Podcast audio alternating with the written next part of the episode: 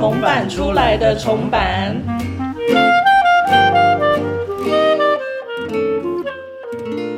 重版文化的 Podcast 开播喽！大家好，我是小桃。大家好，我是马西。哇，Podcast 开播算是我们重版文化一个蛮指标的大事件呢。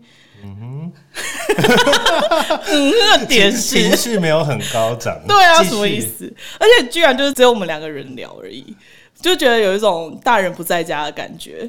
那大人不在家聊的东西就更多元啦。对啊，大人不在家，我们就可以那个啊，就是比较更没大没小。嗯，或讲一些老板的坏话，但这个就留给听众自己去感受啦。没错，我觉得我们要先介绍一下，就是我们为什么题我们的那个节目的题目叫做重版出来的重版。就是主要是要介绍我们公司的名称，就是我们这个品牌名字叫重版文化。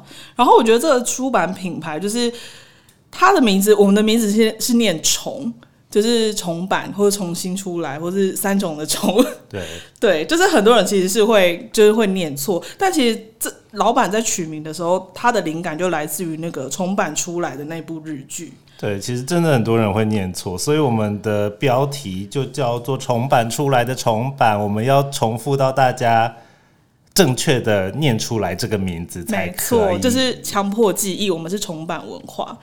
好，那这是我们的试播集，重版出来的重版第一集，我们会在六月五号正式上线。那请大家锁定重版文化的社群，有最新的消息我们都会及时公告。那我们第一集再见喽，欢迎来听哦。